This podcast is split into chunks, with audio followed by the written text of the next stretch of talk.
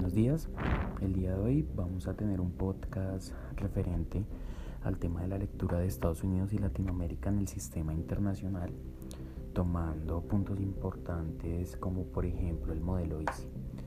Eh, el grupo está conformado por Cristian Quintana, Diego Monroy y quien les habla, José Prieto.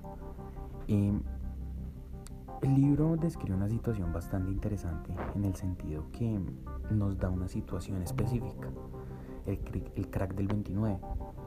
El crack del 29 da un espacio para que obviamente todas las economías de los países se vean afectadas.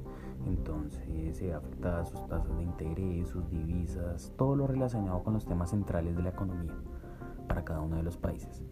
En este caso, eh, Latinoamérica sufrió bastante duro esta, esta crisis, este crack. Porque si bien las economías se fueron tratando de recuperar años después, nosotros seguimos prácticamente en crisis. Entonces ya ni en 1930, ni en el 33, ni así sucesivamente no nos podíamos recuperar y no nos podíamos recuperar. Entonces, esta crisis económica pues, duró demasiado tiempo y llegamos a un punto en el que como región decidimos optar por modelos diferentes, obviamente, también influenciados por, por Estados Unidos, que es la potencia del continente, pero como región decidimos buscar, buscar alternativas. Entonces, el libro da una frase y es que el mal vino de afuera. Entonces nosotros como estados de América Latina dijimos, bueno, si el mal vino de afuera, básicamente para solucionar el mal hay que crecer desde adentro. Entonces empezamos a tomar el modelo de sustitución por importación, de sustitución de importaciones y empezar a tratar de hacer crecer nuestras economías. También, por ejemplo, en el contexto internacional de la época, estamos hablando de un espacio entre 1945 y 1980, que se da el espacio para que este modelo se implemente en América Latina.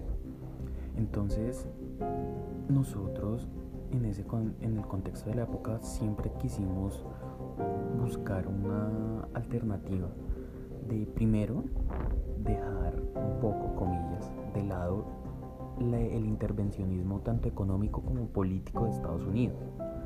Entonces decidimos inventarnos pues eh, un organismo, una organización como lo fue la OEA. Entonces en la OEA dijimos que íbamos a tener entre países cooperación, que íbamos a estar ligados a asistencia recíproca, que íbamos a tener igualdad entre estados y que nos íbamos a proteger entre nosotros. Pero entonces nos dimos cuenta también de que no podíamos regímenes autoritarios en la región. Entonces también se rechazó tajantemente los regímenes autoritarios. Pero, oh curiosa idea, los Estados Unidos siendo líderes de la región y siendo partícipes de la OEA, decidieron propiciar y proteger los regímenes dictatoriales que se estaban estableciendo en la región.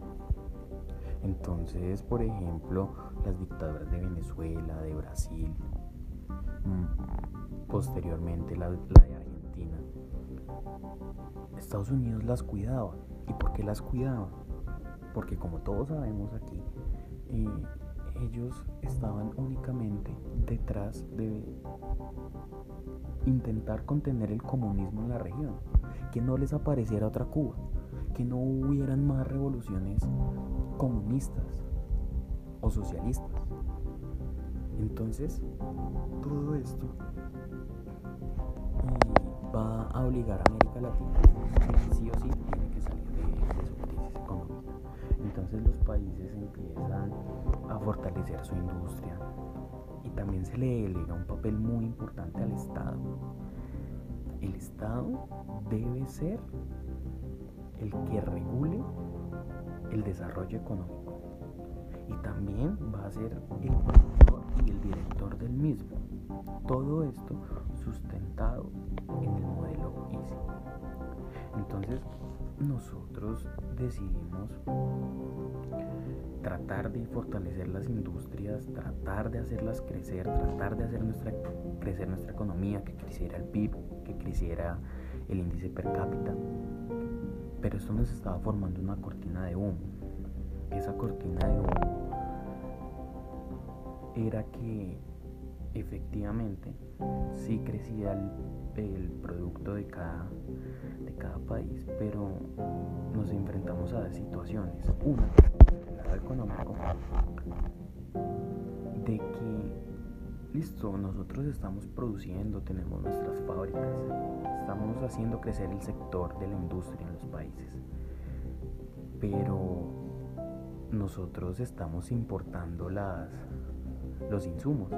Entonces nuestras balanzas comerciales que se estaban tratando de estabilizar, pues no lo lograron. ¿Por qué? Porque sencillamente para poder producir lo que estábamos produciendo nos tocaba importar los insumos. Entonces nunca nos, nos terminamos de estabilizar.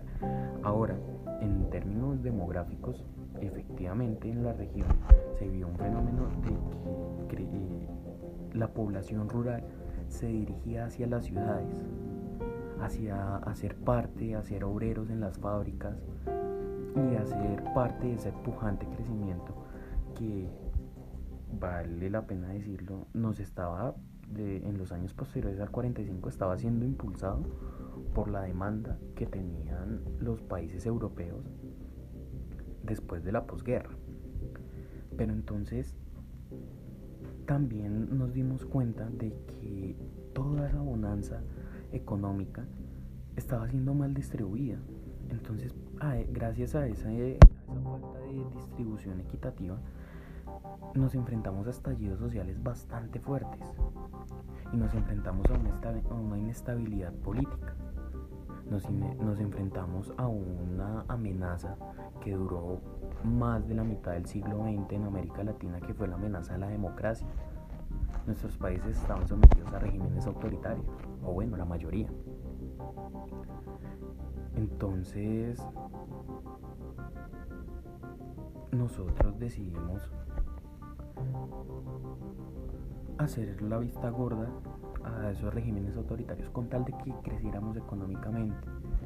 Pero entonces cuando hicimos el balance del modelo, nos dimos cuenta que precisamente nuestras economías habían crecido internamente en cada uno de los países, que se había fortalecido el sector industrial, pero no se había fortalecido lo suficiente para cuando se diera la apertura, después de la década perdida 1980, para que cuando se diera la apertura eh, económica de los países, nos diéramos cuenta que no éramos competitivos a nivel internacional, que nuestra industria no era competitiva que habían casos aislados que, de países que sí podían llegar a ser competitivos, como por ejemplo Brasil, pero de ahí nomás. Entonces, em, todo este estallido, nos? Nos dejó básicamente principios de no intervención que nunca se respetaron, crecimientos insuficientes y distribuciones inequitativas y una crisis social profunda que al día de hoy todavía estamos reproduciendo y viviendo en América Latina. Muchas gracias.